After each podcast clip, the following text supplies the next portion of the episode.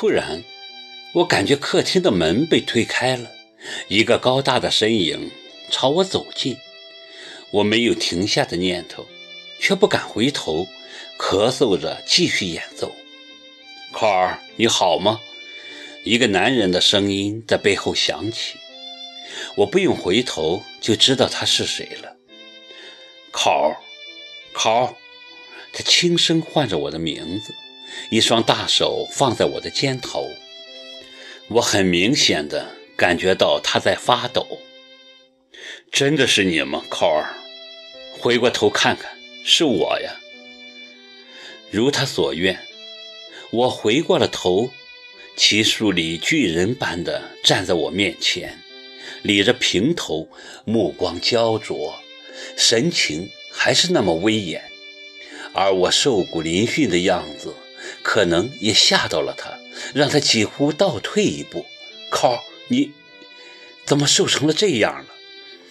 他伸出手触摸我的脸，我躲开了。他显得异常激动。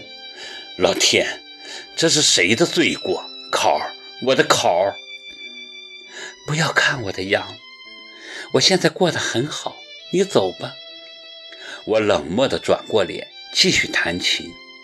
可是我的手指完全僵住了，视线模糊。又是一阵猛烈的咳嗽，胸口剧烈的疼痛起来。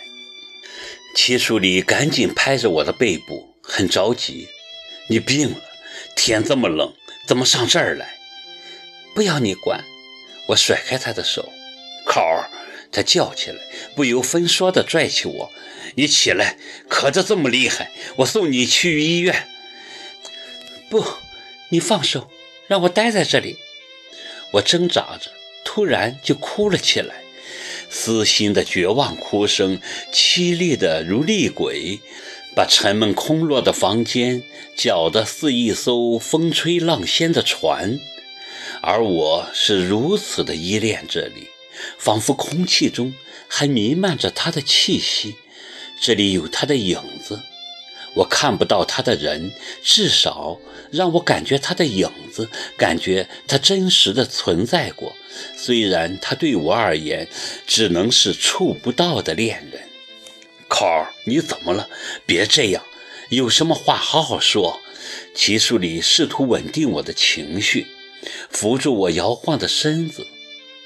我抓住他的臂膀，哀求地说：“让我待在这里。”求你让我待在这里，不然我会死的。他已经走了，你干嘛还这样？他吼了起来。我知道他走了，不用你告诉我他走了。又是一阵剧烈的咳嗽，我快呼吸不上来了。齐树礼扶我到满是尘埃的沙发上坐下，拍着我的背。我好一会儿才喘过气，泪流满面地看着他说。我知道什么都挽回不了了，什么都不属于我了。可是，你怎么知道我的心？我的心每时每刻都痛得要命，没有办法，我救不了自己。太想他，想的心里越发的痛。告诉我该怎么办？我可以很正常的生活，满怀希望的生活，给家人带来欣慰和快乐。可是我知道。这只是自欺欺人，没有了他，我哪来的希望，哪来的力量？我现在每活一天，每呼吸一口空气，都是因为我心里渺茫的希望。我希望有一天可以见到他，哪怕是在天堂，或在地狱。我越说越语无伦次。齐树里仰起头。把我的伤心像空气中的氧气一样深深地吸了一口，然后定定地看着我，摇摇头说：“考儿，谁也救不了你，只有你自己才能救你自己。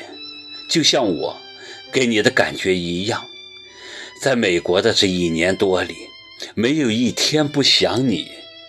但是，我们都必须冷静克制地对待感情。”正如我的心里也有希望，希望有一天你能接纳我，爱上我。可是可能吗？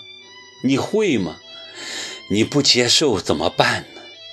是不是我也跟你一样，弄得人不人鬼不鬼，做人不应该这个样子的？靠儿，我知道，所以我才活着的。我咳嗽着说：“你这个样子也叫活着？”齐树礼上下打量我，不然要我怎么样呢？马上投入新的恋情，或者马上嫁人，是个好主意。他点点头，又补充一句：“可以考虑我。”我别过脸，没有力气理他。考儿，你会弹钢琴了？他笑了笑，想打破沉闷。是的，学了一年多了。很辛苦吧？还好。让我看看你的手。说着，他拿起我的手，仔细端详起来。指头厚厚的茧子让他颇为惊讶。很刻苦啊。他温柔亲切地看着我说：“想成第二个钢琴家？不关你的事。怎么还是这个德行？我就是这个德行。我也是这个德行。你走，我要单独待会儿。”